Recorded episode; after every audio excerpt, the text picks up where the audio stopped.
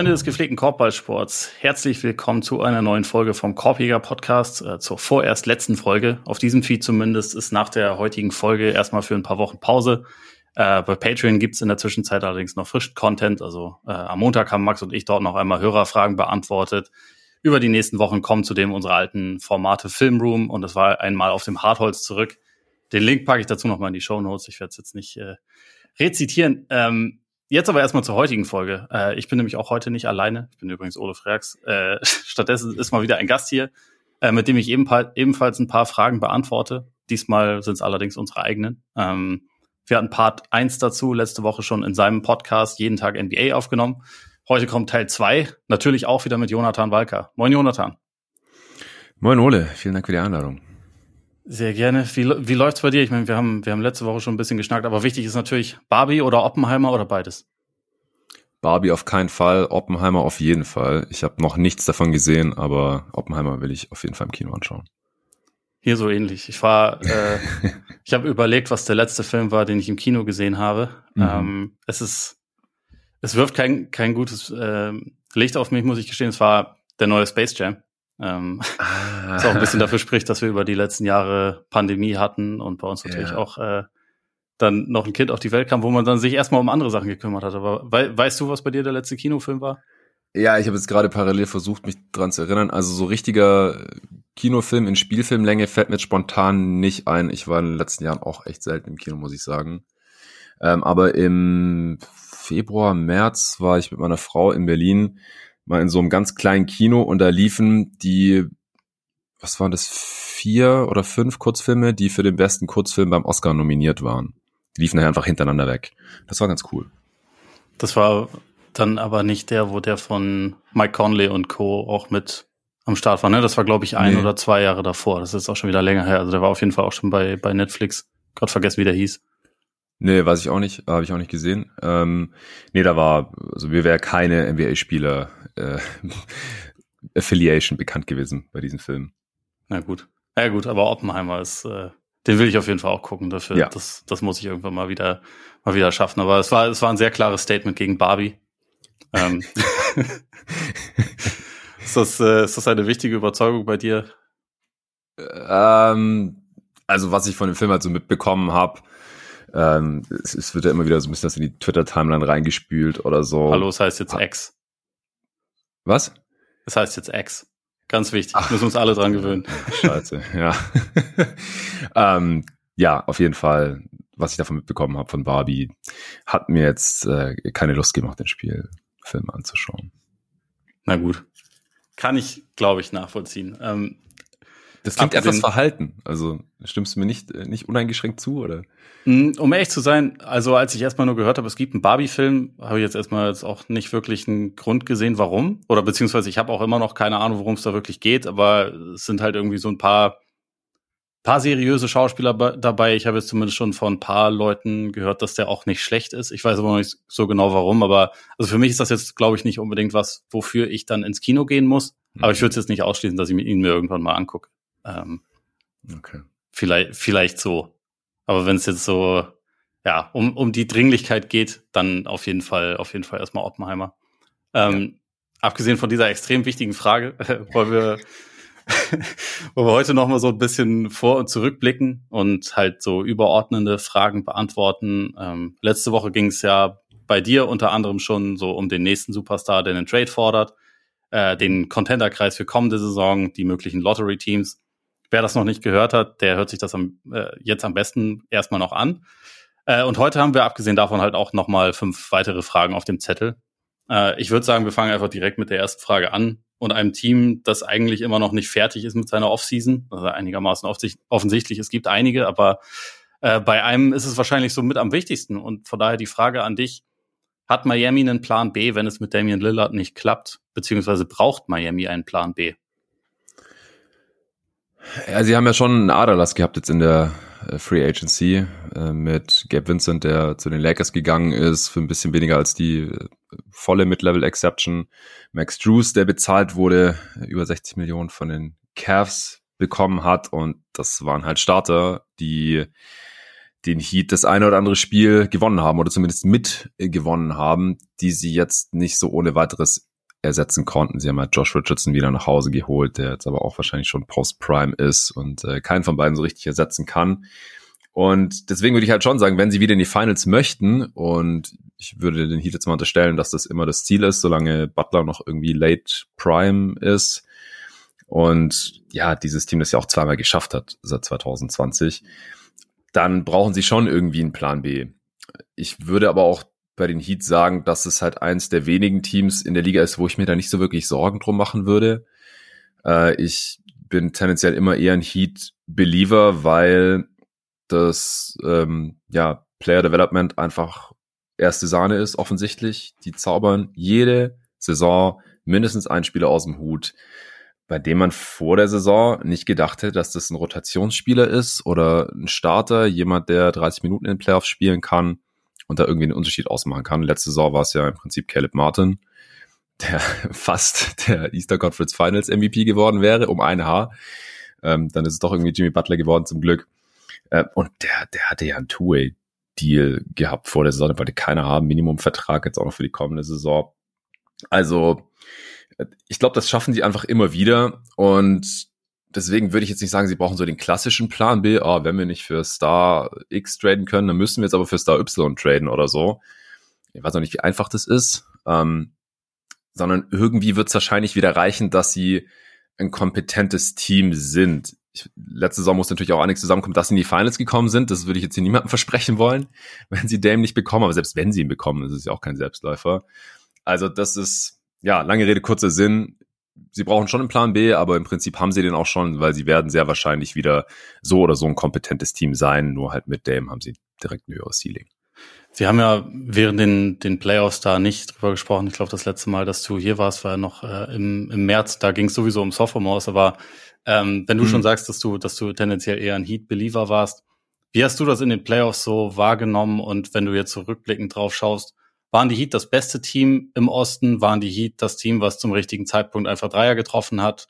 War es, war das schwarze Magie oder war es verdient? Also man, man kann das ja auf sehr unterschiedliche Arten beantworten. Tun auch alle Leute, die irgendwie äh, auf diesen Run gucken, beantworten das ein bisschen unterschiedlich. Deswegen, wo ordnest du dich so ungefähr ein, was das angeht?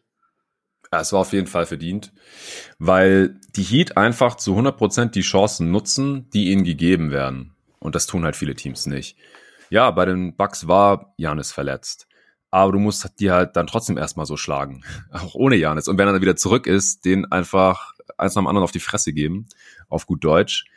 Und ja, gut, Jimmy Butler hat halt auch in der ersten Runde am besten performt. Und das war aber halt auch nötig, damit du die Bucks so nach Hause schickst. Und dann gegen die Knicks fand ich sie so oder so einfach das bessere Team. Ich, habe sie da sowieso favorisiert gesehen, da war jetzt keine schwarze Magie oder dergleichen nötig.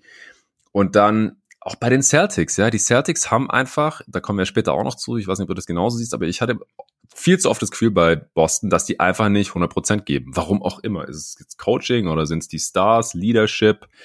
Klar, da sind die Dreier hat mir nicht gefallen und bei den Heat halt schon.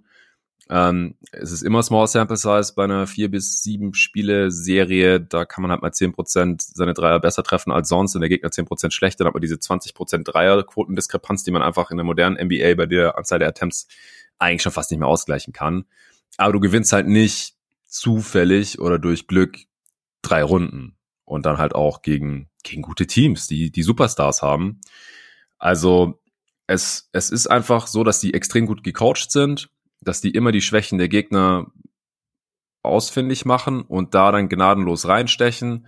Dann hast du halt diesen Bad Motherfucker, Jimmy Butler im Team, Himi Buckets, wie auch immer man ihn jetzt äh, huldigen möchte, der einfach bis irgendwann in den Eastern Conference Finals auch fit genug war und die Power hatte, die Confidence hatte. Dann in den Finals war da irgendwie der, der Ofen aus, was ich auch ein bisschen schade fand.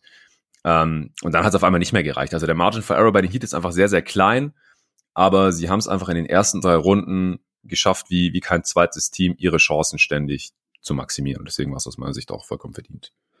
Ich finde auch, dass es verdient war. Ich, ich würde trotzdem sagen, dass, dass äh, so Shooting Luck auf jeden Fall schon auch eine signifikante Rolle gespielt hat, aber ich stimme grundsätzlich dem, dem Punkt auf jeden Fall zu, dass sie halt ihre Chancen genutzt haben. Und also gegen Milwaukee oder Boston hatten sie auf keinen Fall mehr Talent aber sie waren halt smarter. Und das, das kann halt gerade in den Playoffs, glaube ich, auch schon ein relativ wichtiger Faktor sein, dass sie dann trotzdem auch zwei der besten Shooting-Serien äh, der letzten Jahre halt hatten gegen diese beiden Teams. Das, das haben sie sich irgendwie irgendwo verdient. Da haben sie natürlich auch irgendwo Glück gehabt, aber es ist halt so gekommen. Und ich finde jetzt auf jeden Fall auch nicht, dass das, dass das fluky war. Und gleichzeitig ist es trotzdem bei mir ein bisschen so, wenn ich, wenn ich jetzt auf die Heat schaue und denke, sie machen keinen Dame-Trade, und da interessiert mich gleich auch nochmal deine, deine Meinung, ob du glaubst, dass das klappt noch oder das klappt nicht. Aber also wenn wir jetzt mal sagen, sie haben den Kader, den sie jetzt haben, sie haben Kevin Love geresigned, sie haben Richardson geholt, sie haben Thomas Bryant geholt, sie haben Jaime Hackes gedraftet ähm, mhm. und halt ihre ihre Leute verloren, dann würde ich jetzt halt schon wieder sagen, eigentlich sehe ich die aber nicht jetzt auf,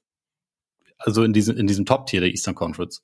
Und das ist halt auch dann schon wieder eine Talentfrage und dann kann ich mir auch schon wieder gut vorstellen, dass sie mich nächstes Jahr in der Postseason dann wieder schockieren damit, dass sie halt äh, doch irgendwelche Teams, die ich eigentlich für stärker einschätze, raushauen. Aber das ist halt irgendwie auch so ein bisschen der, der Heatway sozusagen. Aber also ja. würdest du, stand jetzt ohne einen Dame Trade sagen, die sind, die gehören auch ins oberste Tier trotzdem rein?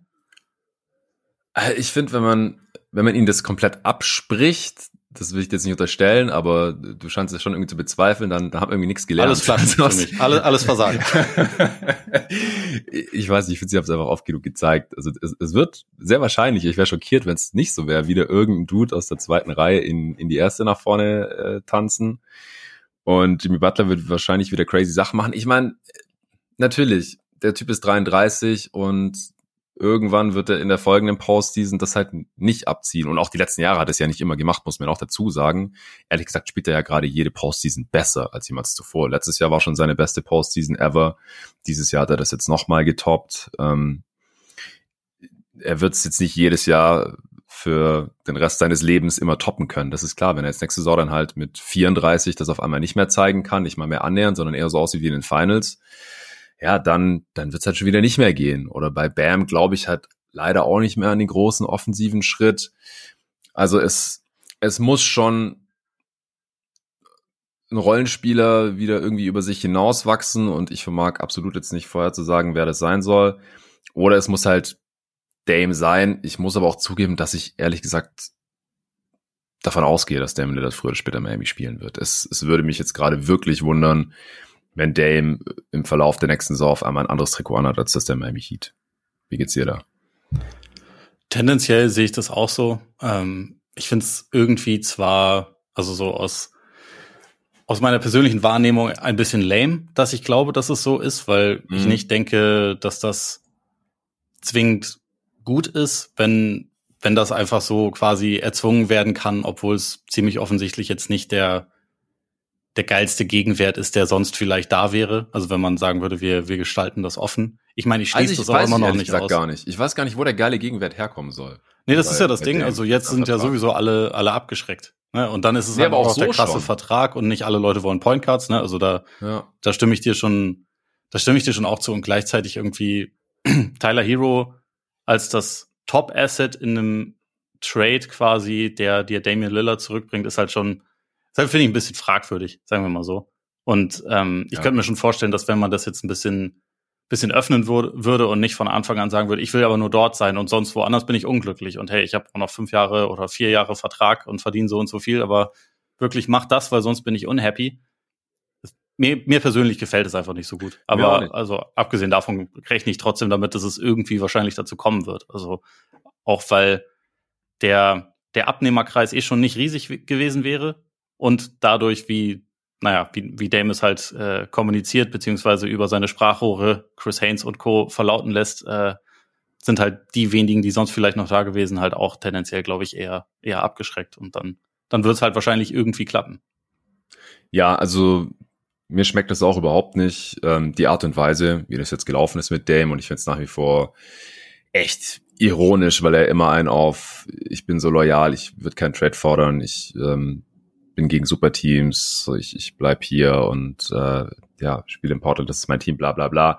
Alles nichts wert, lernen wir mal wieder auf die harte Tour. Ähm, und ja, ich, ich finde, er sollte halt einfach nicht, ich finde, NBA-Spieler sollten nicht diese vorzeitige, sündhaft teure Vertragsverlängerung unterschreiben können und ein Jahr später einen Trade fordern. Das sollte einfach irgendwie verboten werden. Ich glaube nicht, dass es jetzt noch irgendwie nachträglich im neuen CBA angepasst werden wird. Das ist wahrscheinlich auch unfassbar schwierig irgendwie zu verhandeln und in Regularien festzuschreiben. Man könnte, also ein Schritt wäre halt, dass die Liga wirklich sagt, also noch härter gegen Trade-Forderungen vorgeht. Das ist ja theoretisch illegal, was Dame da gerade gemacht hat, vor allem was auch sein Agent gemacht hat, und andere Teams anzurufen und die abzuschrecken aktiv. Das dann ja. auch zuzugeben in dem Interview ist auch nicht Das ist der große. Unterschied, ne? Also ja. weil, weil sonst ja. könnte, könnte man sich ja im Prinzip nichts vorwerfen lassen.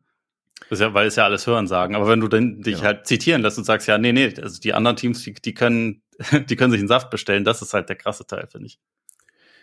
Ja, also ich, genau, ich finde halt, wenn du vorzeitig über, was waren es, 115 Millionen, über nochmal zwei Jahre dann, wenn du schon ziemlich alt und Post-Prime bist, unterschreibst, bei deinem Team, du hast noch nie für ein anderes Team gespielt, Supermax, alles cool, aber dann bleib auch da. Und sag nicht ein Jahr später, oh, ich will jetzt aber ganz gerne weg, um die Kohle bekomme ich ja dann logischerweise trotzdem.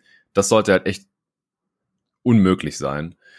Und, oder wenn du halt schon weg möchtest, dann halt akzeptier, wo dich das Team hinschickt, dass das halt noch den maximalen Gegenwert bekommt. So ist es in der Realität leider nicht. Und ja, ich bin dann halt grundsätzlich immer der, der Auffassung, dass Stars vom Level eines Damon Lillard, also Kevin Durant sowieso, da habe ich auch vor einem Jahr direkt gesagt, der wird in Phoenix landen, früher oder später, kam dann auch so. Aber auch Dame, glaube ich einfach nicht, dass jetzt, dass der jetzt einfach woanders hingeschickt wird. Ich glaube nicht, dass Portland das macht. Ich glaube nicht, dass ein anderes Team jetzt noch genug auf den Tisch legen wird, das viel besser ist als das Angebot der Miami Heat. Und ja, jetzt je nachdem, wie lange dieser Tanz noch geht, ich glaube, vor Start des Trainingcamps hätten die Heat dann auch langsam ein Interesse daran, dass der Trade äh, spätestens vollzogen wird, damit die halt eine volle Saison mit dem haben, mit Trainingslager und so weiter. Vielleicht äh, verhandeln sie dann nochmal mit den Thunder nach, dass sie halt noch diesen einen First mehr mitschicken können oder sowas. Aber ich glaube einfach, es wird so kommen. Mir gefällt das auch nicht, aber so läuft es halt in der Liga, offensichtlich. Ja, also die, die Idee von einem Moratorium für Trade-Forderungen finde ich ziemlich gut. Ich weiß zwar nicht, was James Harden mhm. dann machen soll und was einige andere Leute dann machen sollen, aber irgendwie, wenn man zumindest sagt, halt zumindest die Füße still, bis deine letzte Extension beginnt.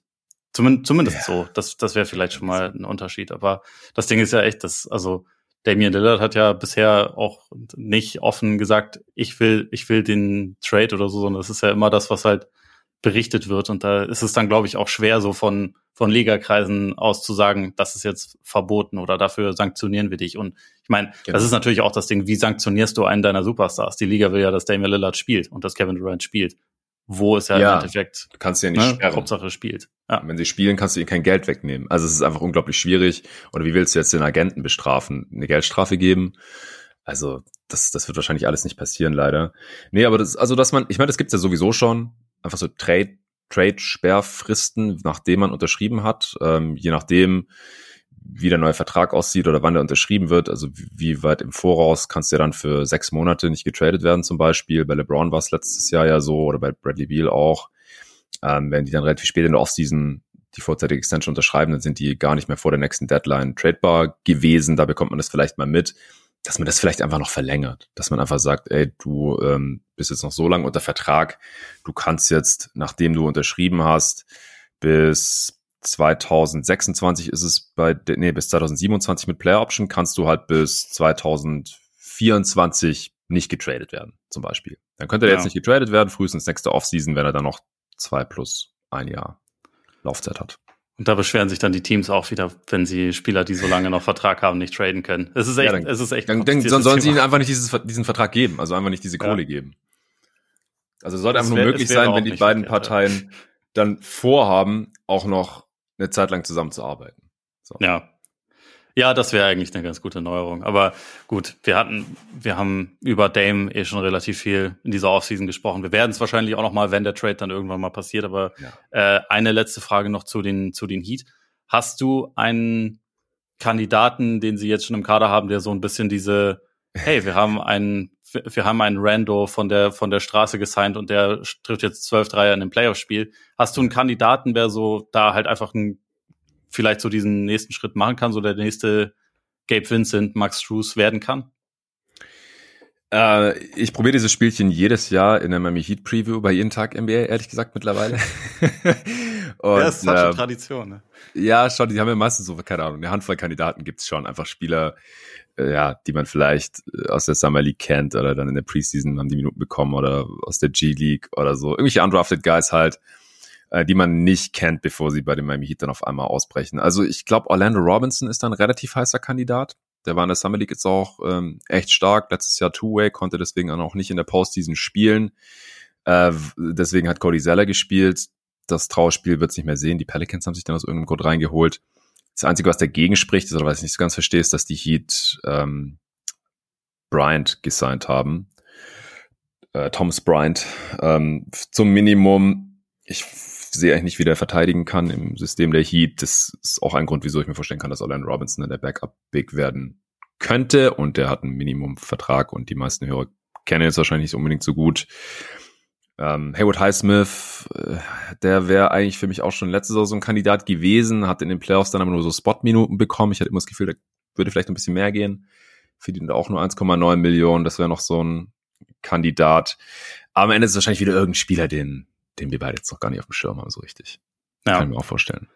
Irgendjemand, der, der bei irgendeinem Tryout dabei ist, ne, aber es ist auf jeden Fall spannend, wen sie da wieder aus dem Hut zaubern, weil irgendwas, ja. irgendwas wird kommen. Aber also wegen Highsmith stimme ich dir zu. Der hat mir teilweise so gerade an der Spitze der Zone schon ganz gut gefallen und äh, hatte auch mhm. den Eindruck, der könnte vielleicht auch noch ein bisschen mehr spielen und dann war er teilweise einfach auch komplett raus. Ähm, aber ja, das, das wäre so ein Kandidat. Dann, äh, ja, würde ich sagen. Ganz kurz, ganz kurz, ja. äh, bevor wir das abschließen, äh, Shoutout an den Kollegen Torben. Ähm, es gibt einen Spieler, der ist Taylor Funk, der hat ein Exhibit 10 mit den Heat unterschrieben, also so ein, ja, so wie so ein Off-Season-Contract ähm, bis zur Preseason meistens, also noch keinen garantierten Vertrag für die kommende Saison. Und der kann wohl richtig shooten. Und das wäre dann halt wieder so der, der klassische Vincent oder Struce oder äh, Duncan Robinson-Type. Also einfach jemand, der werfen kann, dann bringt man noch zwei, drei andere Sachen bei auf dem Basketballfeld und dann ist es auf einmal ein Rotationsspieler, der dir 10 Dreier reinknallt. Das, das finde ich natürlich ziemlich cool. Vor allem, den Namen hatte ich noch nicht auf dem Schirm, aber die Nuggets haben auch einen Exhibit 10 Spieler äh, mit einem ähm, mit dem Namen Funk, also der heißt Andrew ja, ja. Funk äh, ja, gesigned. Ja. Also vielleicht gehen die jetzt den gleichen Weg. Finde find ich auch nicht schlecht. Die Funk-Brüder gleichzeitig in der Liga. Die sind aber nicht miteinander verwandt, oder?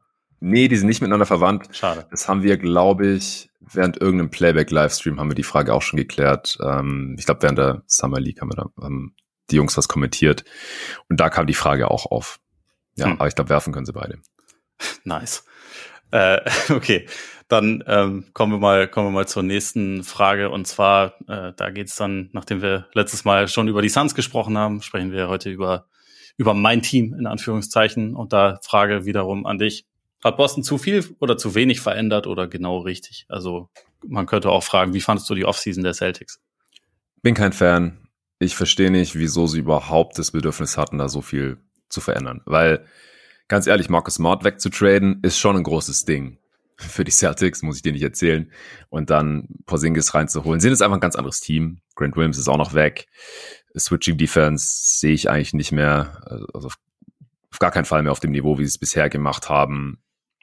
Also ich fand einfach, die Celtics waren so ein Team, das über die Jahre gut zusammengestellt worden war über die Draft, Danny Ainge sei Dank und das einfach alles hatte, was ein moderner Contender braucht. Die haben eine richtig geile Defense gespielt. In, in, in unserem letzten gemeinsamen Pod äh, letzte Woche habe ich, glaube ich, auch erwähnt, dass die Celtics eine der besten Playoff-Defenses, die ich je gesehen habe, gespielt haben letztes Jahr, also 2022. Äh, eben weil sie eigentlich defensiv alles konnten mit dem Spielermaterial, das sie da hatten. Und dann offensiv, finde ich, waren sie halt auf dem auf dem richtigen Weg. Also man hat natürlich noch oft gesehen, ja, Jason Tatum, Jalen Brown, die sind noch nicht ganz in ihrer Prime. Da ist noch ein bisschen Luft nach oben und die haben sich aber auch jedes Jahr stetig verbessert. Jason Tatum ist ein besserer Finisher geworden, besserer Driver. Das öffnet wieder das Playmaking, wo er sich auch verbessert hat. Ähm, Shooter sind sie beide natürlich sowieso richtig krass, defensiv auch. Und ich fand den Supporting Cast drumherum eigentlich sehr passend. Du brauchst dann halt auch immer ein bisschen Glück sie hatten dann natürlich großes Pech mit der Imo Udoka-Geschichte. Masula aus der äh, zweiten Reihe des Coachings direkt ganz nach vorne auf die Trainerbank gesetzt und überhaupt einen krassen Aderlaster gehabt, dass die ganzen Assistants angeht und so. Und ich finde, dafür war mit ein bisschen Abstand dann halt der Playoff-Run auch wieder okay. Klar, es, es war wie gesagt hässlich. So manchmal hat man sich auch gefragt, was machen die da jetzt gerade eigentlich offensiv? Vom chucken jetzt wieder nur Dreier? Wieso wird überhaupt so viel Drop verteidigt? Ähm, also da gab es auf jeden Fall einige Fragezeichen, die man ausräumen hätte müssen, aber dafür hätte man aus meiner Sicht den Kader jetzt nicht so umkrempeln müssen. Die wären, nachdem sie ausgeschieden sind, für mich direkt wieder einer der Top-Favoriten gewesen im Osten. Ich will jetzt nicht sagen, dass sie das nicht mehr sind, da kommen wir dann wahrscheinlich gleich zu. Aber ich habe jetzt mehr Fragezeichen als vorher, ehrlich gesagt. Das finde ich schade. Also ich, ich, für mich sieht das ein bisschen nach Aktionismus aus, leider. Bin kein Fan. Ja, ich dachte eigentlich auch, nachdem es nachdem es vorbei war, also nachdem sie ausgeschieden sind, das, was sie auf jeden Fall machen müssen in der Offseason, ist, dass sie ihren Trainerstab vergrößern und ergänzen ja. durch Leute, die halt äh, ein bisschen, bisschen mehr Erfahrung einfach mitbringen, die in der Lage sind, Leute zu erreichen, die vielleicht auch noch ein bisschen mehr ähm, ja, Variation irgendwie reinbringen können. Ich meine, äh, hast ja erwähnt, das war eine total unglückliche Situation mit, mit Masula, auch zum, mit dem Zeitpunkt, wo er das Team dann übernommen hat, wo auch halt einfach Top Assistants schon weg waren. Ähm, das hat, einfach. Ja, genau, das hatte so keiner geplant und es sah dann, finde ich, auch in den Playoffs teilweise wirklich übel aus, also muss man schon sagen. Äh, ich bin trotzdem jetzt kein Freund davon, jemanden nach dem ersten Jahr sofort dann zu feuern, aber wie gesagt, ich dachte, unterstützen müsste den schon. Aber ich war eigentlich auch immer der Meinung und habe das auch letzte Saison mehrfach gesagt, dass ich eigentlich finde, das ist so der rundeste Kader von allen. Das muss nicht heißen, dass die dann am Ende Meister werden, aber ich fand, dass sie einen sehr guten Mix eigentlich hatten an, an, ähm, an äh, guten Wings, an Leuten, die äh, also sowieso auf allen Positionen, die verteidigen können, an unterschiedlichen Bigs. Das ist natürlich immer das Problem, dass Robert Williams vor allem nicht so wahnsinnig oft zur Verfügung stand in der in der Saison und dadurch auch das mhm. defensive Ceiling, glaube ich, anders aussah als in der Saison davor, weil da war es wirklich speziell. Also da war er ja auch so ein bisschen, er war, glaube ich, zwar nicht der wichtigste Verteidiger, aber der, der es am Ende so ein bisschen entschlüsselt hat, so mit, mit dieser Roma-Rolle, ne? Also wo er halt anders positioniert wurde, das war schon ein besonderes Element und das hatten sie letzte Saison nicht so viel. Ich fand auch, dass sie sich während der Saison sowieso mehr zu einem Offensivteam entwickelt haben. Also dass die Spiele mehr durch Offense gewonnen hat als durch Defense mhm. und dass das vielleicht nicht ideal war, aber ähm, nichtsdestotrotz fand ich eigentlich auch der der Kader hat schon sehr viel und dass sie dann so viel daran verändert haben, hat mich schon gewundert. Wenn es Brockton gewesen wäre, hätte ich es eher verstanden glaube ich. Sehr versucht. Ja, genau. Das war erster Versuch, aber man, man könnte ja auch sagen, wenn das nicht klappt, dann lassen wir es vielleicht. Stattdessen mm, haben ja. sie halt dann ja eigentlich ihren langjährigen Anführer halt einfach abgegeben. Und das, ich glaube auch, dass das halt defensiv fundamental verändert, wie dieses Team aussieht. So dieses, wir können alles switchen, was sie teilweise schon ausgezeichnet hat, das ja. können sie auf dem Level jetzt eigentlich nicht mehr spielen. Und da war ja Smart schon derjenige, der das so mehr oder weniger ähm, ermöglicht hat, einfach als der Starting Point Guard. Ich meine, Derek White finde ich auch richtig gut als Verteidiger natürlich. Ich meine, war ja auch letzte Saison im All-Defensive Team, aber ist nicht so ein wuchtiger Spieler. Also Smart hat regelmäßig Embiid verteidigt in den Playoffs und das war mhm. per Design, das war nicht aus Versehen.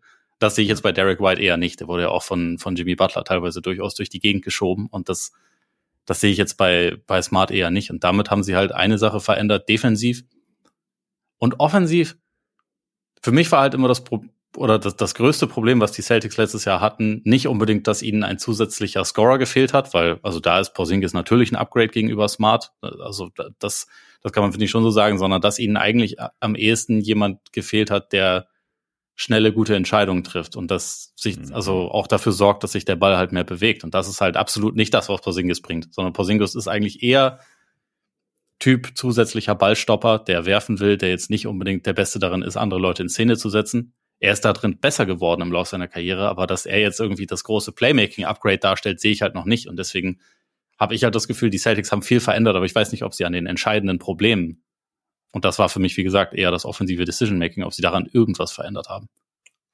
Ja, das ist halt auch das Ding. Also das eine ist halt, es sieht für mich nach Aktionismus aus, einfach viel gemacht, obwohl vielleicht nicht viel nötig gewesen wäre, werden sie es nicht erfahren. Und dann aber halt auch, ja genau, was sie gemacht haben, also was der Posingis-Deal ihnen jetzt bringt. Ich meine, man könnte wahrscheinlich irgendwie argumentieren, dass wir switchen alles sowieso nicht mehr unbedingt so möglich war in der jetzt abgelaufenen Saison. Also ich fand da einfach einige Verteidiger nicht mehr auf dem Level wie in der Vorsaison. Max Smart war nicht mehr auf Defensive Player of the Year Level on Ball, finde ich. Äh, Grant Williams äh, hat sich da ständig schlagen lassen. Al Horford wird einfach langsam. Ich fand auch Robert Williams war einfach nicht derselbe Spieler. Du hast ja jetzt auch gesagt, er hat viel nicht gespielt, weil er verletzt war. Aber ich finde auch, wenn er fit war, du hast ihn nicht so gefühlt. Ja, es war, es waren nur wenige Spiele, wo man das Gefühl hatte, der hat jetzt den, den Einfluss wie im Jahr davor. Oft war das eher so ein, ja, deut deutlich reduziertere Version. Und Brown hat ja. sich auch defensiv eher zurückentwickelt, muss man sagen. Genau, und das ist dann vielleicht schon zu viel. Auch Malcolm Brockton ist einfach langsam ein bisschen nicht mehr schnell genug gegen gegnerische Guards und so. Und dann hast du einfach schon ein bisschen viele Löcher, wenn du alles switchen möchtest. Das geht vielleicht noch besser als bei anderen Teams, aber ja, wenn du dann doch ständig rotieren musst, weil einfach der Mann am Ball zu schnell geschlagen wird, zu oft geschlagen wird, ähm, dann brauchst du halt wiederum elitäre Rim Protection.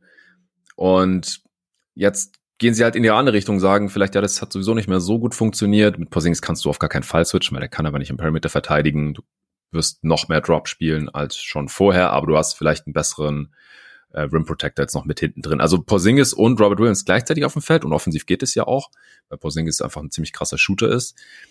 Dann hast du wahrscheinlich direkt eine der besten Rim Protections der Liga und dann kannst du da auch easy Drop Defense spielen. Und wenn du einfach sagst, das war uns offensiv zu wenig Spacing, weil wenn Al Horford äh, seine Dreier nicht trifft, dann wird er sowieso nicht besonders viel verteidigt. Robert Williams ist gar kein Floor Stretcher natürlich. Dann ist es zu oft zu eng für die Driving Lanes von Brown und Tatum und dann haben die halt ihre, ihre Turnovers, weil sie halt jetzt keine Elite Playmaker sind. Und mit Porzingis wirst du das Problem halt nicht haben. Da kannst du dann halt effektiver auch mal Five Out spielen, wenn er dann der einzige Big auf dem Feld ist oder mit Horford und ihm gleichzeitig. Ähm, bei Porzingis ist jetzt nicht so, ich meine, die meisten Bigs, was weiß ich, 90 Prozent aller Stretch Bigs in Anführungsstrichen, die Dreier nehmen und davon, was ich, 35 Prozent treffen oder so, die werden nie verteidigt an der Dreierlinie.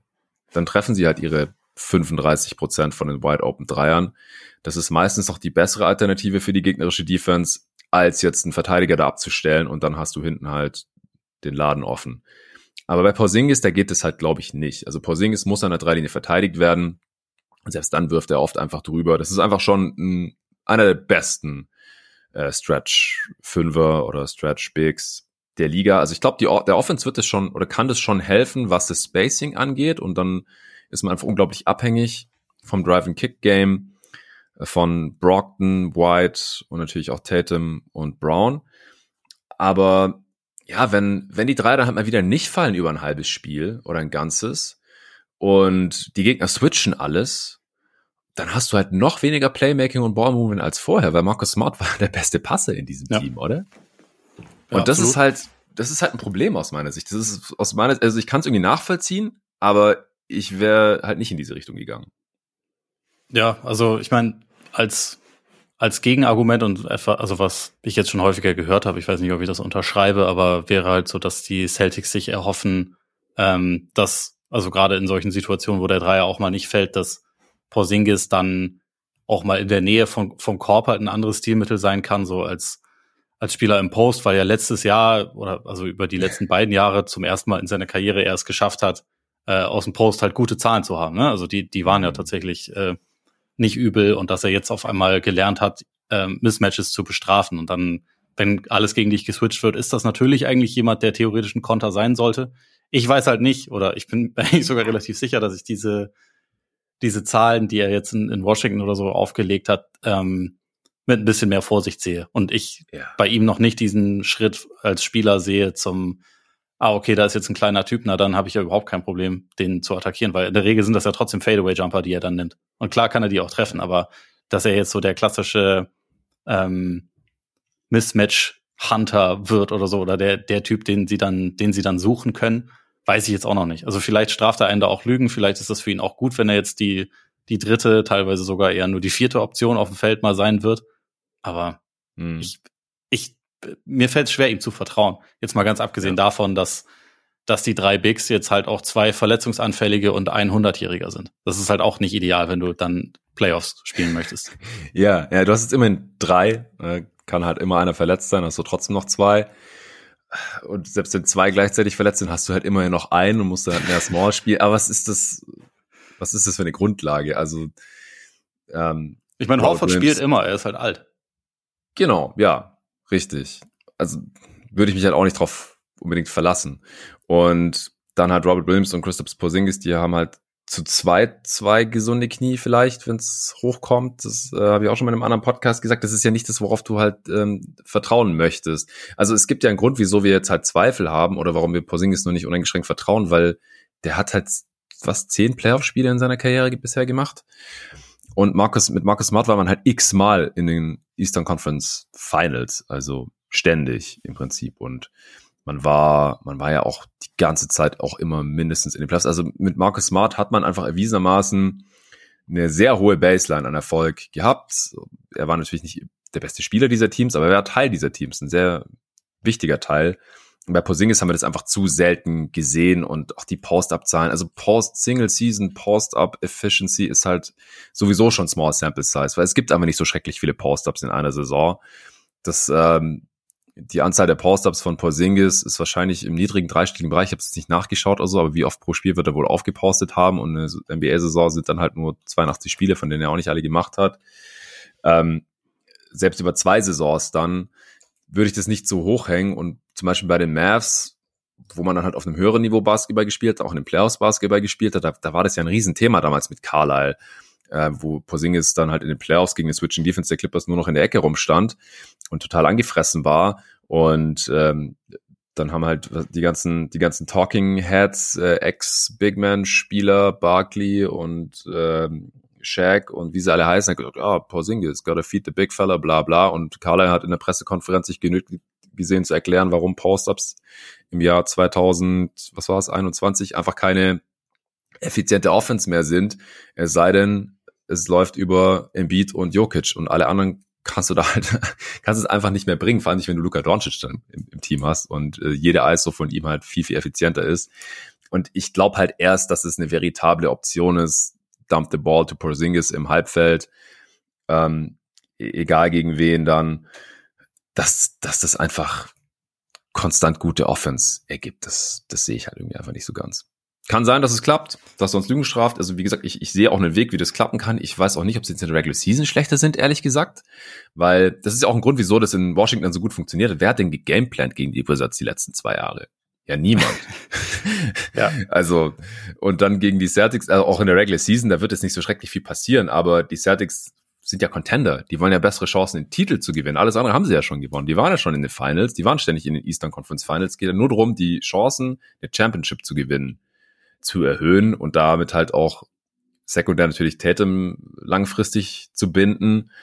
Das sind deine Primärziele und ich weiß halt nicht, ob's, ob sie da jetzt näher dran sind als vorher. Ich, ich glaube es halt eigentlich nicht, leider. Ja, also für mich war das letztes, also über die letzten beiden Jahre war das Team eigentlich gut genug, um Meister zu werden. Ja. Und dann sind immer, kommen immer ein paar Faktoren dazu, die dazu, also die das ermöglichen oder die das halt am Ende nicht ermöglichen. Es ist ja auch immer, immer Glück involviert. Ich meine, dieses Jahr fand ich zwar ja, schon, dass hinten raus Denver auf jeden Fall besser war als alle anderen und auf jeden Fall verdient Meister war, aber das war vorher jetzt nicht unbedingt so abzusehen. Und ich glaube auch, dass Boston tendenziell nächste Saison wieder mit drin ist, aber ich habe trotzdem etwas an Vertrauen verloren, einfach aus dem, aus dem Blickwinkel, dass Smart ein auf seine Art und Weise verlässlicher und wertvoller Playoff-Spieler war. Und das, das haben wir von, von Posingis einfach noch nicht, noch nicht gesehen. Es ist ein ganz anderer Spielertyp. Du hast da, glaube ich, durch ihn, also er ist jetzt eigentlich, glaube ich, ein talentierterer Basketballspieler als Smart. Er bringt vielleicht auch, wenn, wenn man davon ausgeht, dass alles ideal zusammenkommt, bringt er vielleicht sogar auch äh, dem Team insgesamt etwas mehr Upside. Aber ich sehe auch ein bisschen mehr, mehr Downside. Äh, also gerade halt wegen der Verletzungsanfälligkeit der Bigs und deswegen irgendwie, ich kann verstehen, dass man was verändert hat. Es war schon frustrierend diese Saison, also beziehungsweise diese Playoffs und es war auch nicht das erste Mal, dass dieser Kern frustrierend war mit seinem Decision Making und so, dass man da vielleicht auch gesagt hat, okay, dann dann geben wir smart ab und sagen noch mehr, Jason, es ist dein Team, du musst die Entscheidung treffen, du musst den nächsten mhm. Schritt machen. Eigentlich glaube ich auch, dass das langfristig das Wichtigste ist in Boston, weil er halt einfach ja die wichtigste Figur mit Abstand ist und ich auch da viel eher als bei Brown noch das Potenzial sehe, dass er sich halt dazu entwickeln kann zu so einem Lead Decision Maker, aber trotzdem irgendwie irgendwie gefällt es mir einfach je, also es hat mir am Anfang nicht gefallen und es gefällt mir immer noch nicht so richtig. Ich versuche zwischenzeitlich immer mal wieder mich so ein bisschen vom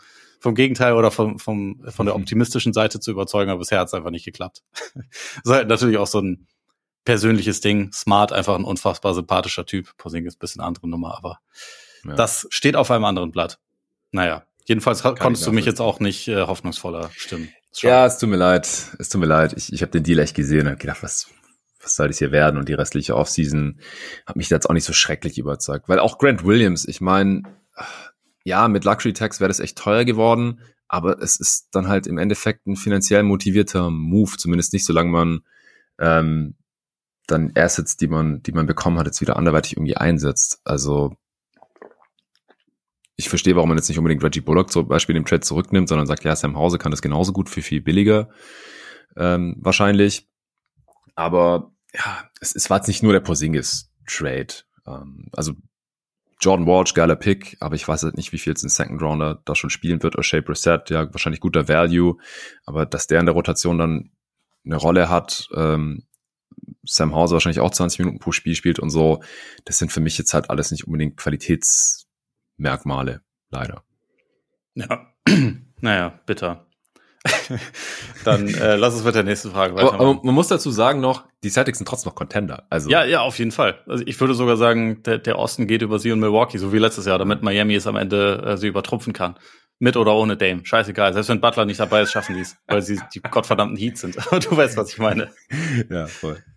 Nein, vom, vom, Talent her sind für mich wirklich Milwaukee und Boston wahrscheinlich wieder die, die beiden besten, aber mhm. wir wissen alle, dass das nicht so viel zu bedeuten hat.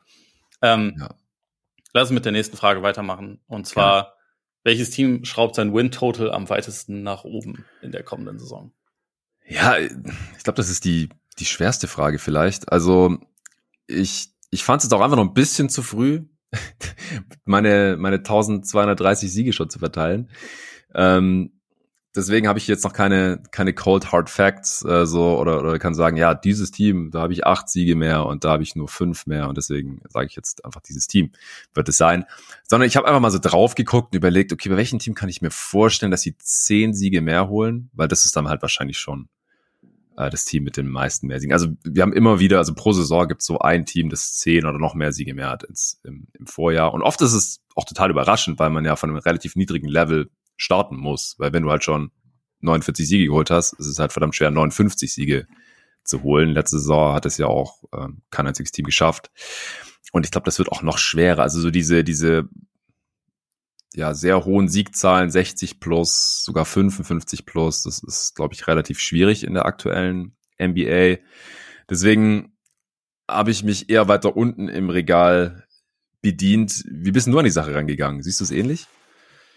Ja, schon. Also ich glaube auch, dass, ich meine, gerade in der Western Conference ist halt, glaube ich, auch so ein bisschen das Problem, dass du so viele gute Teams hast oder semi-gute Teams, die aber ambitioniert sind und die überhaupt keinen Bock haben zu, äh, zu verlieren, dass die sich halt gegenseitig so ein bisschen die Siege wegnehmen. Und das ja. ist dann, also hatten wir ja letzte Saison schon so, dass es ein bisschen schwer war, dann so richtig herauszustechen und dass ganz viele Teams auf einem ähnlichen Level unterwegs waren es gibt da für mich trotzdem ein Team, was ich jetzt als Kandidaten ansehen würde, um, um zehn Spiele mehr zu holen, aber es wäre jetzt für mich noch nicht, äh, trotzdem noch nicht die Antwort gewesen, sondern ich habe trotzdem eher geschaut, wer, wer war vielleicht auch noch nicht in den, in den Play-in-Rängen oder, oder war, war vielleicht nah dran und wo denke ich, da ist aber eigentlich Potenzial für mehr gegeben.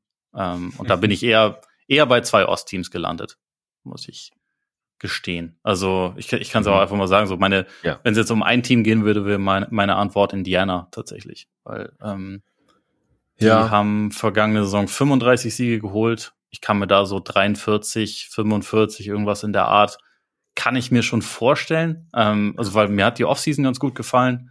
Bruce Brown finde ich stark. Äh, der passt, glaube ich, so auch als, als Two-Way-Spieler ganz gut mit rein, der auch das das Tempo hochhalten kann. Also Indiana hat ja sowieso schon sehr schnell gespielt, aber äh, ich glaube, da da hilft er so auch ein bisschen als als sekundärer Playmaker. Ich finde den Pickup von von Obi Toppin ganz gut, so noch halt mhm. ein, als zusätzlichen athletischen Finisher. Ich glaube, mit dem wird wird Halliburton auch seinen Spaß haben. Ähm, Im Draft haben sie Jarris oder Jarrace Walker, ich weiß gar nicht. Jarris, äh, ja. Jarris Walker geholt, ähm, der ja, denke ich mal, auch direkt eine Rolle spielen soll für sie. Und also insgesamt finde ich einfach, der, der Kader ist ein bisschen tiefer, ein bisschen besser geworden. Ähm, und es war letzte Saison halt einfach schon so, dass Ben Halliburton zur Verfügung stand, waren die beide genau nach 500 Bilanz. Ähm, da waren sie schon echt mhm. nicht so schlecht. Ich bin auch sowieso von ihm einfach ein sehr, sehr großer Fan und denke, äh, der entwickelt sich halt immer noch relativ rapide weiter als Playmaker, aber auch als Scorer und macht, denke ich mal, jetzt nochmal den nächsten Schritt. Es gehört natürlich dazu, dass er gesund ist, weil wenn er nicht gesund ist, dann werden sie auch nächste Saison wieder, wieder ziemlich schlecht sein. Ähm, aber mit ihm könnte ich mir schon vorstellen, dass da ein größerer Sprung möglich ist und dass sie dann vielleicht vorne bei den Play-in-Rängen oder, oder sogar auf, äh, ja, doch eher vorne auf den Play-in-Rängen landen. Mhm. Könnte ich mir schon vorstellen. Wie, wie ja. siehst du die Pacers? Ja, ja, kann ich, kann ich voll mitgeben. Also, sie sind auf jeden Fall eins der Teams, wo ich mir auch so ungefähr zehn Siege mehr vorstellen könnte. Ähm, man muss dazu sagen, ja, sie hat letztes Jahr 35 Siege, aber sie haben ihr Netrating auch ziemlich krass overperformed, nämlich am drittmeisten oder zweitmeisten sogar von allen Teams. Sie haben in Anführungsstrichen vier Siege zu viel. Sie hätten eigentlich nur 31 ähm, haben sollen äh, mit ihrem minus vierer Netrating. Aber sie haben halt auch mal wieder getankt und ja, als Turner rausgehalten. Halliburton äh, hat auch einige Spiele verpasst. Äh, 56 hat er nur gemacht, Turner 62. Also beide so 20, 25 Spiele verpasst und mit den beiden, also mit Halliburton ist einfach die Offense auf einem ganz anderen Niveau und mit Turner ist die Defense auf einem ganz anderen Niveau.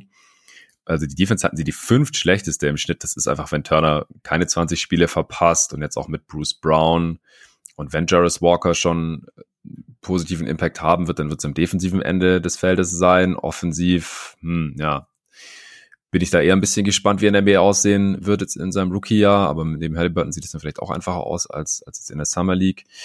Ähm, und ja, auch mit Toppin, ich, ich stimme dir zu. Also geiler Fast Break äh, Finisher und wenn er Dreier fällt und so, dann kann er die Offense auch noch ein bisschen boosten. Einfach ein Team, das, wo ich mir einfach den nächsten Schritt vorstellen kann, mit Carlisle, einen kompetenten Coach, der auch äh, tendenziell die Spieler spielen lässt, die, die zu mehr Siegen beitragen können und so. Also da gehe ich mit. Terry Halliburton ist, glaube ich, weil du gerade auch gesagt hast, du magst ihn, das ist, glaube ich, auch gerade so der Spieler, den niemand nicht mag. Ich finde, da gibt's immer so ein, zwei, drei ähm, zu jedem gegebenen Zeitpunkt. Früher oder später macht dann, machen dann die allermeisten Spieler irgendwas, äh, was einen Grund dazu liefert, dass, dass die dann nicht mehr Everybody's Darling sind. Aber gerade habe ich das Gefühl, es ist Tyrese Halliburton. Ja, nur Wally Zerbiak mag ihn nicht. Das war doch letzte Saison, meinte ja, nicht, der, der wäre so im MSG-Broadcast, ja, ja. das ist ein Wannabe All-Star.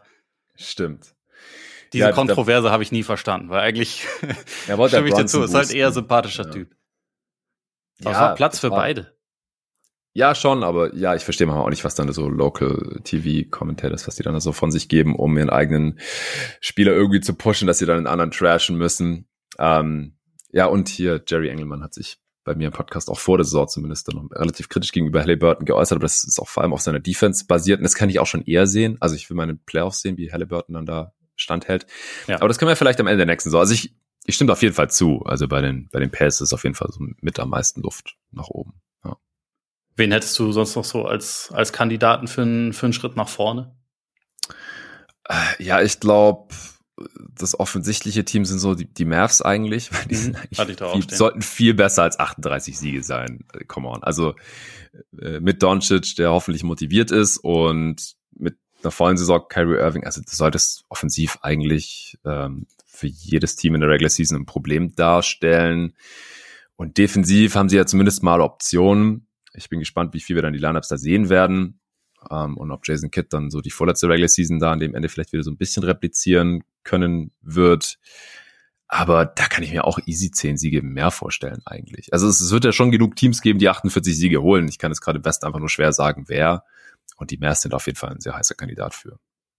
Ja, also ein Kandidat sind sie für mich auf jeden Fall auch. Ich glaube, was dort halt einfach immer noch ein schon ein Problem ist, ist, dass die Abhängigkeit von den beiden von den beiden Scorern ist halt schon massiv. Kyrie ist jetzt keiner, der über die letzten Jahre die Saisons komplett gespielt hat in der Regel.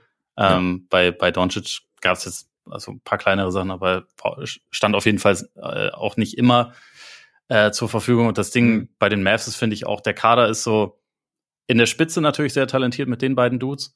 Und dann hast du aber eigentlich so vom Supporting Cast her, das sind alles so die Rotationsspieler, sag ich mal, fünf bis zehn. So ja, wer ist der dritt, und drittbeste Spieler eigentlich? Das ist ja wahrscheinlich Josh Green oder oder was ja. denkst du? Also ja, ich mag, ich meine, ich mag Josh Green gerne, aber das ist dann ja. schon nicht ideal, wenn das wahrscheinlich die Antwort ist für, dein, für deinen dritten besten Spieler. Aber ich finde so ähm, richtig gute Rollenspieler haben sie einfach nicht so wahnsinnig viele. Und also selbst ein, ja, ich meine, wir wissen alle, sie haben halt Finney Smith und Dinwiddie getradet für für Carey und das ist auch, also das äh, ist für mich auch okay. Sie haben es jetzt halt gemacht äh, und die Situation ist jetzt so, aber äh, ein Rollenspieler auf dem Level von von Finney Smith allein schon. Ähm, weiß nicht, so, sie bräuchten halt einfach solche Leute. Und ich finde die Moves, ja. die sie jetzt gemacht haben, auch nicht verkehrt. Ich denke auch, nee. dass, dass Grant Williams ihnen helfen wird, auch wenn er nicht der, der schnelle Wingstopper ist, den dieses Team eigentlich auch noch ganz gut brauchen mhm. könnte. Aber trotzdem ist das schon jemand, der irgendwie weiterhilft. Aber ich weiß halt nicht, ob es genug hilft. Und dann denke ich, sie können, also ich kann mir bei den Mavs alles vorstellen. Ich kann mir vorstellen, dass sie auf einen direkten Playoff-Platz kommen. Ähm, ich kann mir aber auch vorstellen, dass das halt wieder eher so Platz neun oder zehn im Westen ist. Oder ja, also ich kann mir nicht vorstellen, dass sie nochmal rausfallen, so wie letztes Jahr. Das, äh, nee. das wäre schon ein bisschen arg krass. Aber ich weiß jetzt auch nicht, ob sie so den richtig krassen Schritt nach vorne machen können. Ja, also der, der First ist hier wieder Top, Top 10 protected. Also wenn die Mavs sich irgendwo in der Region befinden, dann, dann wissen wir, was passiert wird. wieder abgeschenkt. Ja. nee, aber muss ich meine, dazu sagen, das, das, das Traurige ist ja auch noch, es hat sich für die ausgezahlt, ne, dass sie das gemacht haben. Ja, ja, das hat sich auf jeden Fall ausgezahlt. Ähm, Nee, ich finde auch so im Rahmen ihrer Möglichkeiten war die Offseason okay. Kein Vorwurf. Also ich bin kein Fan von Derek Lively äh, an 12 oder wenn man halt den zehnten Pick hat, dann mit Lively da aus der Draft raus zu marschieren. Aber das ist jetzt für die kommende Saison nicht so super relevant, weil jeder Rookie hätte da wahrscheinlich jetzt nicht den großen Unterschied ausgemacht. Ähm, Grant Williams die große Addition und wenn Maxi Kleber fit ist mit Josh Green und so, da kann man dann glaube ich schon eine solide Starting Five oder eine gute Closing Lineup, was auch immer, aufs Parkett bekommen bin gespannt, welcher, welcher Big dann da startet und wie viele Minuten bekommt. Das ist natürlich auch noch relativ relevant. Aber es, ja, machen wir uns nichts vor. Es wird alles von Doncic und Kyrie abhängen. Wenn die zusammen fit durch die Saison gehen und man öfter beide hat als nur einen oder gar keinen davon, Gott bewahre, dann wird man wahrscheinlich schon im mittleren 40er-Bereich Siege holen. Ich meine, sie hatten auch in der vergangenen Saison das Netrating von einem 42-Siege-Team eigentlich. Also die haben krass underperformed im, im Gegensatz zu den Pacers haben die quasi vier Siege zu wenig geholt, weil sie hatten trotz allem eine Top 6 Offense. Das darf man nicht vergessen. Das werden sie wahrscheinlich wiederholen können. Und dann, wenn die Defense nicht mehr Flop 8 ist, sondern wieder irgendwo im Mittelfeld oder sowas, das traue ich dem Team eigentlich schon zu, dann, dann hast du wieder deine 48 Siege oder sowas. Und ja, dann, dann gehörst du zu den Teams, die wahrscheinlich äh, sich mit am meisten verbessert haben, was das angeht. Ja, ja, also man, man kann den Case auf jeden Fall machen, wenn die beiden gesund bleiben. Ähm, die nächste Frage schließt eigentlich so ein bisschen daran an. Deswegen, wir können auch überlegen, ob wir die ein bisschen erweitern. Aber es war jedenfalls äh, vorerst, welches Non-Play-In-Team kommt in die Playoffs. Wir können da, also Indiana und Dallas waren beide nicht drin. Wir müssen jetzt nicht nochmal über Indiana und Dallas reden, aber ja, genau. Ähm, hast du ansonsten so von den, also es können auch von mir aus Teams äh, sein, die im Play-In waren. Hast du da einen Kandidaten, der vielleicht die direkte Playoff-Qualifikation dieses Jahr eher eher in Angriff nehmen kann. Ähm, irgendein Team, von dem du dir da sonst noch einen Schritt nach vorne erwartest? Ja, also das waren jetzt die beiden Teams, die halt in der jeweiligen Conference so den, den besten Case haben. Ich meine, die waren ja auch beide auf Platz 11 ähm, und relativ nah dran. Von daher ähm, wird es jetzt schon ein bisschen dünn von den Teams, die nicht im Play-In waren letztes Jahr. Also im Osten sehe ich da halt noch die Magic. Ja. ja die bräuchten wahrscheinlich so fünf Siege mehr, sechs Siege mehr, sieben Siege mehr. Die hatten 34. Aber ich finde halt, die sind durch diese Offseason nicht wirklich besser geworden und haben immer noch so ein bisschen dieselben Probleme. Kommt darauf an, natürlich, wer spielt da wie viel, wie viel spielt Anthony Black, wie groß wird seine Rolle sein und so weiter. Äh, aber ja, die müssen sich im Prinzip von innen heraus halt verbessern. Ben Caro muss einen Schritt nach vorne machen. Sachs äh, muss natürlich auch besser spielen. Wagner äh, muss anknüpfen. Also Franz an seine bisherige Entwicklung, Wendell Carter Jr. und so weiter. Also die haben schon das Zeug dazu. Sehe ich, sehe ich auf jeden Fall. Ähm, ich finde auch die Hornets, wir haben ja auch im letzten Pod schon über die gesprochen, also die können auch von 27 auf 37 Siege wieder hochkommen. Das wären dann auch schon 10 oder vielleicht sogar wieder ja. auf 40, so wie die letzten Jahre, wenn Lamello halt fit bleibt. Ähm, Miles Bridges ist wieder da. Mal gucken, was jetzt noch mit Washington passiert. Ähm, mit Clifford wird die Defense wahrscheinlich okay sein, mit Lamello und Bridges wird die Offense wahrscheinlich okay sein. Also ich, ich finde, es ist echt kein geiles Team. Also die müssen echt nicht mal die Hälfte ihrer Spiele gewinnen, damit sie dann halt 10, 12 Siege mehr haben als letzte Saison, weil die Messlatte hängt halt niedrig, aber da kann ich es halt auch irgendwie sehen, dass die, dass die wieder da landen. Im Westen, ja, Utah, letzte Saison nichts von denen erwartet, hatten trotzdem 37 Siege. Das, das kann halt wieder so laufen. Ne? Die brauchen im Prinzip ja. drei Siege mehr oder so, dann sind sie auch im Play-In. Äh, dahinter wird's dann schon dünn. Also, wenn die Rockets oder Spurs jetzt 30 oder mehr Siege holen, das, das wäre schon sehr krass. Und Portland natürlich, also da erwarte ich gar nichts. nee, wahrscheinlich wird äh, ihr neuer Superstar Tyler Hero sie nicht zum Erfolg äh, führen, der dann auf Power Forward startet, um damit die anderen jungen Guards spielen können. Ja, Gott, ja, genau. Ähm, nee, okay, aber so, also sonst von den Teams, die letztes Jahr schon irgendwie im, im Play-In waren, ja. da so Richtung direkte Playoff-Qualifikation, hast du da ein, ein Team, bei dem du das irgendwie dir, dir besonders gut vorstellen kannst, dass es, dass es halt direkt klappt? Naja, die Lakers waren im Play-In. Man vergisst es schnell, weil sie auch in den ja. Western Conference Finals waren, aber ja, die waren ganz gut in den Playoffs. mehr haben. Ja, ähm, und ich finde die Offseason auch ziemlich gut von denen. Roster ist tief genug, dass selbst wenn Eddie und LeBron nicht 80 Spiele machen, was nicht passieren wird, dass ich mir vorstellen kann, dass sie das Play-In vermeiden können. Das, das wäre so der offensichtliche äh, Kandidat. Die Heat natürlich auch. Ähm, die waren auch im Play-In. Und in den Finals, wenn die für Dame traden, dann können sie es wahrscheinlich auch vermeiden. Ähm, und dann die Pelicans. Also die haben halt einfach auch ein relativ hohes Ceiling, weil Zion. Ja, also wenn der halt ja. mal fit ist, äh, dann, dann können die auch easy Richtung 50 Siege gehen. Ja.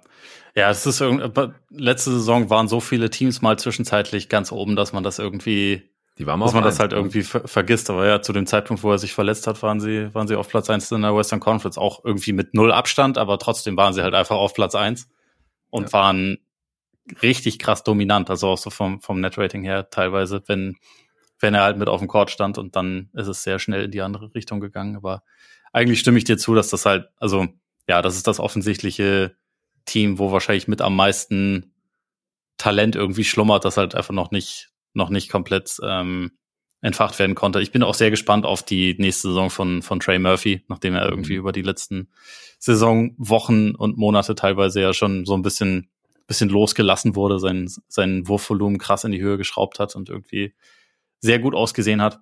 Ähm, okay, ja. sie finde ich auch noch spannend. Also wahrscheinlich mhm. reicht es da nicht für die Top 6, aber trotzdem kann ich mir gut vorstellen, dass die ein paar mehr Siege holen, einfach weil, ja, sie haben jetzt einen Big Man, sie haben äh, ja.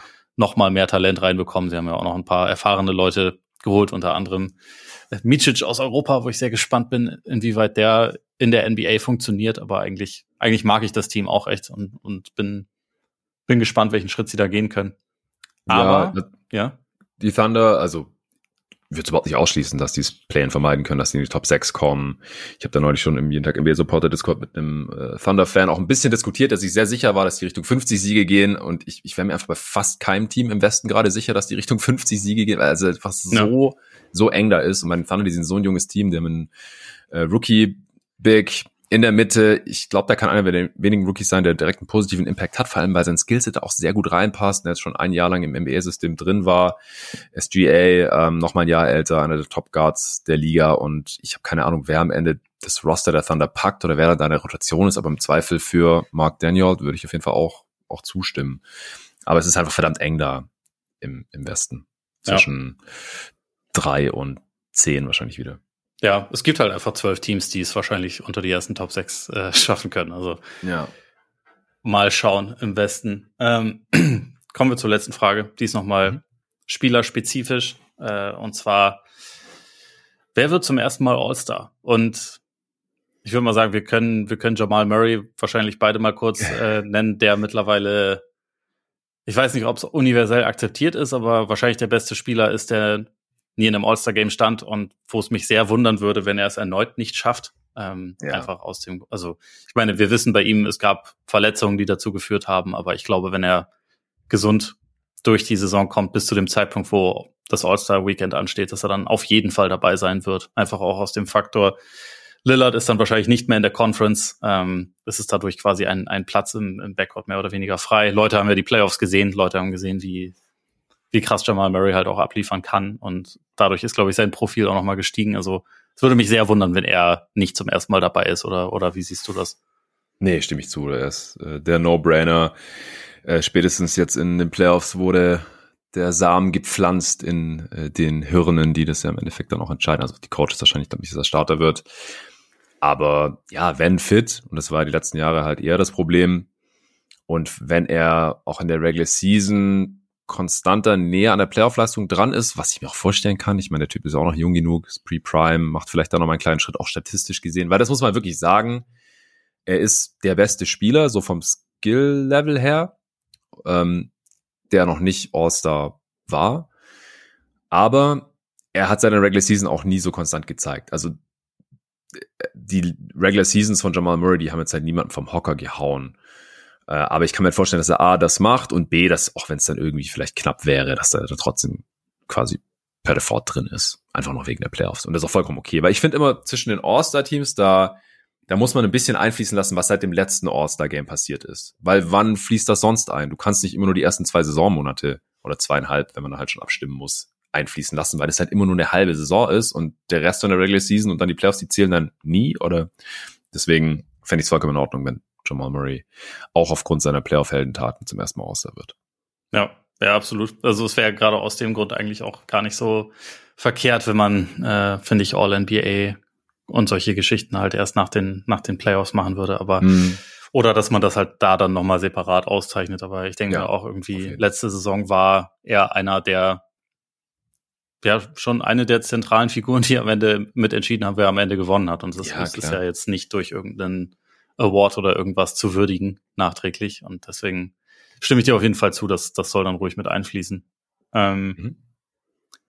Dann äh, vielleicht in der in der nicht Murray Kategorie. Wen gibt's da gibt's da ein oder zwei Spieler, wo du denkst, da da ist es realistisch oder oder da kann es gut passieren?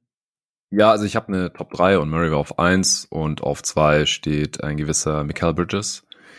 Ah, ja. Der, ich glaube nicht, dass er die 26 Punkte pro Spiel halten kann, zumindest wahrscheinlich nicht bei der Effizienz, die er für Brooklyn aufgelegt hat in den 27 Spielen. Nach dem Trade fast fünf Rebounds, fast drei Assists im Schnitt, ähm, viel mehr Dreier genommen, mit 38 Prozent getroffen. Äh, aber ich glaube auch, dass den jetzt einfach viele auf diesem Niveau sehen und dann halt auch noch denken, ah, ist auch noch krasser Defender, All Defensive Team und so. Ich finde, seine Defense hat unter der höheren offensiven Last schon extrem gelitten. Ja. Aber ich glaube, unterm Strich ist Mikael Bridges gut genug und wird in Brooklyn wahrscheinlich auch weiter die erste Option sein. Äh, macht dann vielleicht, keine Ahnung, 23 Punkte pro Spiel oder sowas, dass er es zum ersten Mal in All-Star-Team schaffen wird. Finde ich interessant. Also ich hatte ihn nicht auf meiner Liste, aber mhm. äh, würde dir eigentlich, glaube ich, also bei, bei allem zustimmen. Also ich kann mir auch vor, gut vorstellen, dass die, dass die Zahlen stimmen werden. Ich finde ihn auch als, als Spieler natürlich gut genug. Also ich sehe da auch auf jeden Fall die, die Qualität, dass das passen kann. Er, er, er pendelt ja immer so ein bisschen zwischen Small Forward und Shooting Guard. Vielleicht hilft ihm das beim, beim Voting, wenn, äh, hm. wenn das so ein bisschen überfüllt ist. Das kann ja auch immer mal wieder passieren. Ähm, aber ja, doch, ich, ich könnte es schon auch sehen. Die Frage ist halt bei mir, was die Nets angeht, so ein bisschen, sind die, sind die gut und relevant genug, dass es halt wahrgenommen wird, was er da so macht. Ähm, ja, fair. Weil irgendwie ist das so ein, so ein Team, die sind halt im Moment einfach nicht aufregend. Also mit nichts so richtig. Die haben jetzt keins der, der jungen Talente, wo alle Leute hingucken, was irgendwie besonders spannend ist. Die äh, werden irgendwie okay sein, aber jetzt auch nicht, auch nicht wahnsinnig gut. Und irgendwie kann ich mir vorstellen, dass sich einfach der, der Fokus so mehr auf andere Teams richtet. Für die Netz selbst ist das vielleicht gar nicht so blöd. Ähm, ja. Gerade nach den Erfahrungen der letzten Jahre, dass sie sich jetzt wieder so ein bisschen mehr auf ihre eigene Arbeit konzentrieren können. Aber ich kann mhm. mir vorstellen, also häufig ist ja bei sowas, gerade wenn es dann auch um, um Fan-Voting geht und so, auch äh, Narrativ und solche Geschicht Geschichten nicht ganz unwichtig. Und ich bin mir nicht sicher, ob es da dann für ihn reicht, aber ich sehe ihn auf jeden Fall auch als Kandidaten. Ähm, ich hätte das ist jetzt vielleicht ein bisschen der, der Tyrese Halliburton Case. Ja, weil der hat es halt letztes Jahr auch geschafft. Wo die das Pacers stimmt, aber Halliburton ist auch jünger und aufregender. Ja, glaube, ja, schon. Aber ich finde halt, Bridges fällt auch in diese Everybody's Darling-Kategorie so ein bisschen rein und hat dann halt die Stats aufgelegt. Ähm, zwar in einem Team, das, wenn das die ganze Saison so zusammengesetzt gewesen wäre, es nicht in die Playoffs geschafft hätte. Dafür waren sie einfach nicht gut genug. Haben ja schon noch sehr vom Rekord von äh, KD und Kyrie gezehrt. Äh, aber ich, ich finde, er fällt halt so in diese Kategorie kein tolles Team, aber er ist halt der beste Spieler da und jeder mag ihn und äh, spielt halt auch auf diesem ja, Borderline All-Star Level mindestens, dann kann er es schaffen. Aber ich finde es interessant, dass du, dass du ihn gar nicht drin hattest. Wobei ich auch sagen muss, ich habe es nicht wirklich sortiert, sondern ich habe mir einfach ein paar Namen aufgeschrieben, wo ich mir ja. irgendwie so den, den Case zurechtdrehen kann. Äh, sonst mhm. ist auch nicht die, die alle. Äh, es war, es war kein wissenschaftlicher Ansatz, muss ich gestehen. also ich, ich sehe die Argumentation okay. auf jeden Fall auch, aber ich habe dann auch so ein bisschen überlegt, Fanvote spielt ja eine Rolle. Reicht's bei Wembanyama schon? Also ich, ich würde ihn uh. mal zumindest auf die Liste setzen. Ja, ich das, ja, äh, habe ich vergessen. Ich kann mir das schon vorstellen. Vor allem, wenn er, und das würde ich jetzt mal nicht ausschließen, die Liga bis dahin bei den Blocks anführt. Ich weiß nicht, wie er so offensiv auftreten wird, aber ich glaube, defensiv wird es halt schon genug Szenen geben.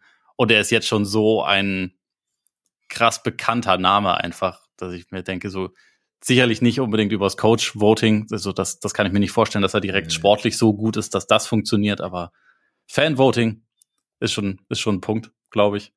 Und dann wäre ich aber halt noch Richtung Ost-Frontcourt gegangen, einfach weil dort, ähm, ja. nachdem KD nicht mehr da ist, ist da vielleicht ein bisschen, bisschen mehr Platz noch frei. Und da hätte ich mal die beiden, die beiden Dudes aus Orlando und Evan Mobley in die, in die Waagschale geworfen als Leute, bei denen ich es mir vorstellen könnte. Ich weiß gar nicht, bei wem ich es am wahrscheinlichsten sehe. Ich meine, der beste, oder zumindest der Spieler, der die meisten Punkte macht, ist Banquero. Er ist zwar für mich nicht der beste Spieler aus dem Trio Wagner, Banquero, mhm. Mobley, aber vielleicht derjenige, der sich am ehesten dafür qualifiziert. Was meinst du so bei den, bei den drei Dudes? Also Mobley war bei mir jetzt noch der dritte äh, mhm. im, in meinem Top 3 Top 3 Trio, weil ich finde, der hat die letzten beiden Jahre auch schon teilweise eher verdient gehabt. Also ich, ich fand ihn selbst als Rookie schon mindestens so gut wie Jared Allen, der dann aber der All-Star wurde im, im Heimspiel All-Star-Game in Cleveland. Ähm, auch letzte Saison hatte ich ihn da schon, ich weiß nicht, ob ich ihn in meinen Allstars drin hatte, aber auf jeden Fall schon sehr, sehr nah dran. Halt immer wegen der Defense. Und es kommen halt wenig Spieler wegen ihrer Defense ins All-Star-Team, wenn wir ehrlich sind. Und offensiv war das halt einfach, ja, da muss halt der Schritt kommen, glaube ich, damit er es dann letztendlich schafft.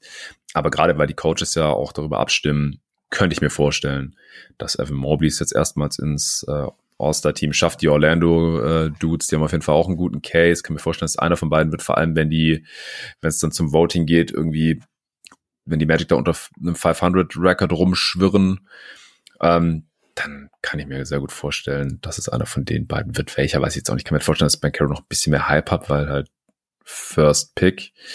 Aber kann mir auch vorstellen, dass Franz einfach so klar der bessere Spieler ist, auch weil er halt schon einfach ein Jahr länger dabei ist und wahrscheinlich effizienter sein wird, dass er es dann werden könnte. Also finde ich alle drei sehr gute Picks, auch wegen der Eastern Conference Frontcourt Rotation. Ich hatte mir noch Tyrese Maxey aufgeschrieben, mhm. der letzte Jahr auch schon 20 Punkte pro Spiel gemacht hat.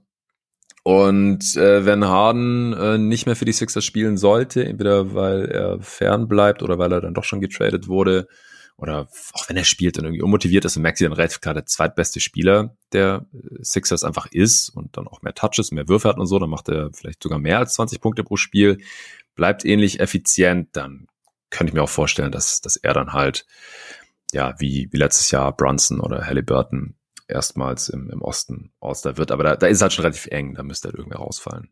Und Lillard ja. kommt ja vielleicht auch in die Conference rüber.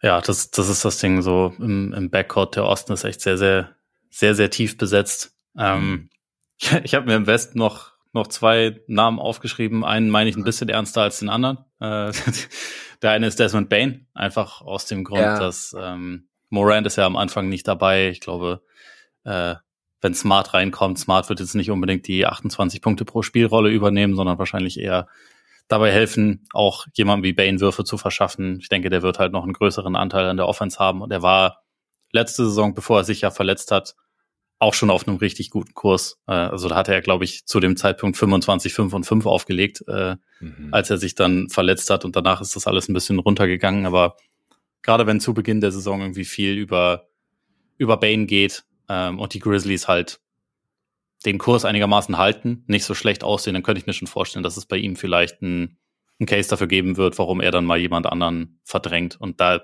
ist dann natürlich auch wieder das Thema, dass es einfach im Backcourt echt viele gute Namen gibt, aber ich könnte es mir bei ihm trotzdem irgendwie vorstellen, dass es, dass es vielleicht mal reicht.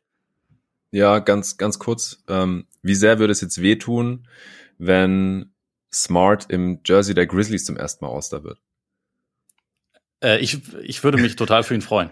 Äh, zumal ne, ja. Smart trägt die trägt die 36. Ich glaube, das wird das wird das Trikot wird sehr sehr viel verkauft werden in Memphis, weil 3-6 und so, das hat da eine besondere Bedeutung. Mm, ja, ja. Und ich äh, bin für immer pro Marke Smart. Von daher, wenn okay. alle Auszeichnungen, die er kriegen kann, äh, freuen mich für ihn. Ja, geht, geht mir dann mit Bridges ganz genauso. Nee, Bane auf jeden Fall auch ein, ein sehr solider Case. Ja, auf jeden Fall. Und dann, und um Darwin Ham zu zitieren, gibt's natürlich nur Austin Reeves. oh, ja. Wie gesagt, den meine ich nicht so wahnsinnig nicht auszuschließen. Ja, aber es ist nicht auszuschließen. Ja. Lakers-Spieler bekommen immer tendenziell ein bisschen mehr Hype. Und äh, ja, wer weiß, wenn die Entwicklung so rasant weitergeht, wie innerhalb der letzten Saison für Austin Reeves, dann, dann macht er vielleicht 20 Punkte pro Spiel in der nächsten Saison oder so. Who knows? Es ist nicht auszuschließen. Ja. Also äh, ich glaube, es wäre sogar ganz gut für sie, wenn sie ihm noch ein bisschen, gerade in der Regular Season, noch ein bisschen mehr den Ball geben. Ähm, ja, voll. Von daher. Sagen wir mal, das ist der, der Wildcard-Pick, aber ich glaube nicht wirklich dran. ja, ähm, den, den, den letzten Halbsatz hättest du jetzt weglassen müssen, dann, dann wäre das ein richtig schönes Snippet gewesen, dass du dann im Februar 2024 äh, hier wieder einspielen hättest können. Ja, das Gute ist, man kann das, das ja, man kann das ja so kann man auseinanderschnippeln, ja, ja, wenn man ja, möchte. Ne? genau. Dann würde ich sagen, wir haben tatsächlich alle Fragen von unserer, von unserer glorreichen Liste abgearbeitet. Sind jetzt auf jeden Fall wesentlich schlauer, äh, wenn es ja. darum geht, wie es wie es nächste Saison und darüber hinaus weitergeht in der NBA. Ähm, dann würde ich sagen, vielen Dank für deine Zeit, vielen Dank fürs Mitmachen. Hat mal wieder Bock gemacht, dieses Home and Home. Ja, Möchtest safe. du noch was, äh, was pluggen, was wir noch nicht geplagt haben? Hast du einen verrückten Sommerplan, den du noch teilen möchtest? Ja, also ein Sommerplan habe ich auf jeden Fall. Ähm, wie verrückt, das weiß ich nicht. Äh, ich werde die nächsten Wochen äh, noch ziemlich viel aufnehmen, dafür, dass in der NBA gerade gar nichts passiert. Äh, vor allem, weil ich da noch drei Wochen im Urlaub bin und dann trotzdem jede Woche was kommt bei jeden Tag NBA. Äh, vor allem natürlich die mittlerweile berühmt berüchtigten, heiß ersehnten jeden Tag NBA Consensus Top 30. Vielleicht magst du auch mal eine Liste abgeben. ähm, da, da sammle ich immer von den ganzen Kollegen aus der deutschen äh, Bubble ein, von den ganzen Podcastern und anderen Content-Creatern. Und dann äh, wird die schön seziert in, in drei Parts normalerweise. Das äh, wird dann Ende August, Anfang September kommen. Und bis dahin gibt's dann auch noch mal eine Redraft. Es gibt ein neues Format, eine äh, ja, Re-Analyse der Offseason 2019. Das war die letzte Offseason, wo so richtig rund ging mit Superstar Trades, äh, AD und Westbrook und Paul und Paul George und Kawhi hat bei den Clippers gesigned und KD und Kyrie bei den Nets und so. Und äh, wie sieht es jetzt eigentlich alles äh, vier Jahre später aus? Äh, mit dem heutigen Wissen natürlich für diese ganzen Franchises, die da die Big Moves gemacht haben. Äh, ich nehme morgen die Redraft 2019 mit dem Kollegen äh, Torben auf. Ähm, Answering Machine mit Nico ist die Woche noch geplant. Draft, äh, nicht Draft, sondern äh, Off-Season Grades äh, mit dem Kollegen Luca. Das werden wahrscheinlich auch alles irgendwie Mehrteiler werden. Ähm, und dann auch mal noch ein ganz neues Thema, weil es auch immer wieder aufkommt. Euroleague versus NBA ist ein Podcast geplant mit dem Kollegen Lukas Feldhaus äh, weil ja, es, es ist ja ein, ein alter Kampf. Ähm, in der Euroleague wird der bessere Basketball gespielt, obwohl in der NBA die talentierteren Spieler sind, so oder so ähnlich. Ähm, solche Argumente muss man sich dann wieder reinziehen. Ich selber schaue keine Euroleague, deswegen kann ich es nicht bewerten. Deswegen hole ich jemanden rein, der es äh, bewerten kann. Also all das und, und noch mehr. Ich habe schon noch ein paar andere Aufnahmen vergessen. Gibt's hier noch in, in den nächsten Wochen dann bei jeden Tag NBA. Klingt gut. Bisschen was noch zu tun. Und äh, sag mir rechtzeitig Bescheid, dann schicke ich dir eine Liste. Äh, Geil. schicke 30 mal Marke Smart, kein Problem. das ist ungültig. Bitter, okay, dann versuche ich es vielleicht auch auf einem anderen Weg. Okay. Ähm, läuft.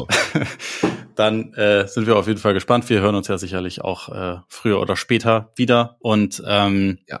ansonsten hier auf dem Feed ist jetzt, wie gesagt, erstmal kurz Pause. Wir melden uns irgendwie in der letzten oder vorletzten Augustwoche dann wieder. In der Zwischenzeit gibt's bei Patreon, wie gesagt, ein paar neue Folgen zu hören, ähm, die wir schon schon aufgenommen haben und die aber dann halt äh, rauskommen in der Zeit, wo, wo Max und ich jetzt jeweils im Urlaub sind. Und ja, schaut euch das mal an. Abgesehen davon wünsche ich euch allen einen entspannten Sommer.